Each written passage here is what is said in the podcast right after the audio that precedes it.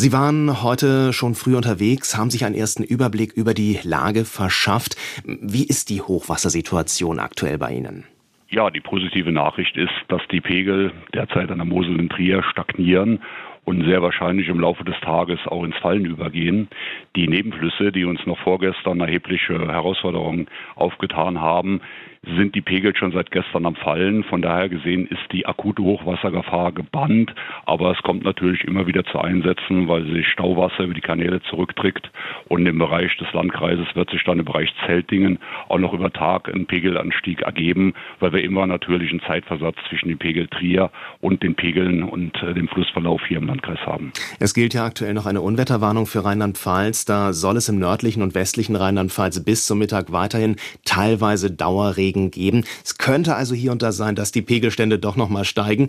Ab welchem Stand wird es denn bei Ihnen kritisch? Naja, grundsätzlich haben wir im Moment ein zweijährliches Hochwasser leicht überschritten. Kritisch wird es erst ab so einem Bereich 10 Meter, wo wir an der Mosel dann doch erheblichere Probleme haben. 11 Meter wären wir dann schon irgendwo beim 100-jährigen Hochwasser.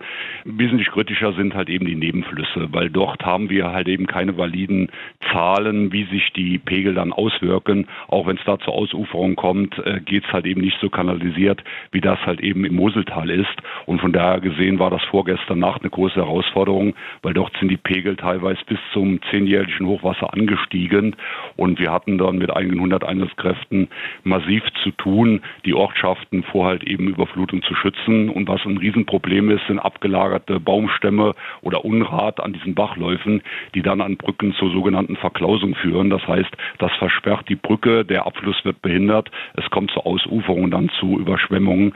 Aber das war dann gestern Morgen gegen 4 Uhr weitgehend Dienst abgeschlossen und äh, die Gefahr für die Ortschaften gebannt. Sollte es heute noch zu Regenschauern kommen, ist nicht mit dem Wiedereinstieg der Pegel über das Maß von vorgestern Nacht zu rechnen. Und von daher gesehen sehen wir der Lage jetzt entspannt entgegen, vor allen Dingen, weil übers Wochenende und in der nächsten Woche keine weiteren Niederschläge gemeldet sind, sodass wir davon ausgehen, dass wir die Hochwasserlage vorerst gebannt haben. Klar ist natürlich, die Böden sind gesättigt, die nehmen kein Wasser mehr auf. Sollte es in den Folgewochen nochmal zu Starkregenereignissen kommen, ist relativ schnell. Und das merkt man, dass innerhalb von ein, zwei Tagen die Pegel stark ansteigen, immer noch eine Hochwassergefahr gegeben. Zumindest eine positive Nachricht, die Sie uns da geben können. In Niedersachsen, da waren ja vorübergehend die Sandsäcke sogar ausgegangen. Andere Bundesländer haben dann ausgeholfen. Für den Fall, dass doch nochmal der ganz starke Regen kommt, die Pegelstände wieder steigen. Wie vorbereitet sind Sie denn vor Ort? Also wir haben aktuell immer eine Sandsackvorsorge beim Landkreis von circa 100.000 Sandsäcken. Die ist jetzt über die Einsatzlage auf 60.000 Sandsäcke abgeschmolzen. Im Hinblick auf die sich beruhigende Lage dürfen wir damit gut aufgestellt sein und werden die Liefer Ketten wieder nutzen, sobald sie wieder funktionieren, dass wir dann halt eben auch wieder den Bestand auffüllen und dann für die nächste Lage wieder mit einem doch äh, beachtlichen Bestand äh, ausgestattet sind. Zudem haben auch die örtlichen Feuerwehren, die Verbandsgemeinde, Stadt und Gemeinde auch noch eine Sandsackvorhaltung. Von daher gesehen hat uns dies bisher noch keinen Kummer bereitet. Wir haben ja in Norddeutschland gesehen, wie wichtig es ist, dass Hilfsorganisationen dann auch schnell zu den Einsatzorten kommen. Wie sieht es äh, im Fall der Fälle bei Ihnen mit der überregionalen Unterstützung aus, wenn es bei Ihnen vor Ort wirklich kritisch werden sollte wieder. Wie schnell kommen Hilfskräfte, wie schnell kommt das technische Hilfswerk zum Beispiel auch aus anderen Regionen zu Ihnen?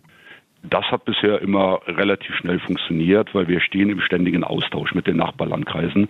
Es ist natürlich auch wichtig zu wissen, was zum Beispiel im Vulkaneifelkreis an Niederschlag fällt, wie doch der Pegel zum Beispiel der Lisa ist, weil uns das unmittelbar dann drei, vier Stunden später hier beschäftigt.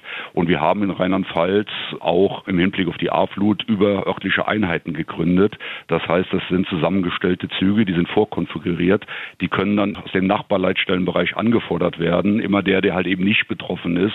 Und so haben wir dann relativ schnell Unterstützung und THW haben wir hier im Landkreis einen sehr starken Ortsverband und der ist auch wieder mit dem Landesverband verknüpft, mit dem Regionalverband, sodass dann relativ schnell Einsatzkräfte zugeführt werden können. Glücklicherweise ist die Hochwasserlage ja relativ regional und nicht flächendeckend hier in Rheinland-Pfalz, sodass genügend Kräfte zur Verfügung stehen, die nicht unmittelbar von der Hochwasserlage betroffen sind. Also da hatten wir in den letzten Tagen keine Probleme und es waren ausreichend Ressourcen an Material und Einsatzkräften zur Verfügung.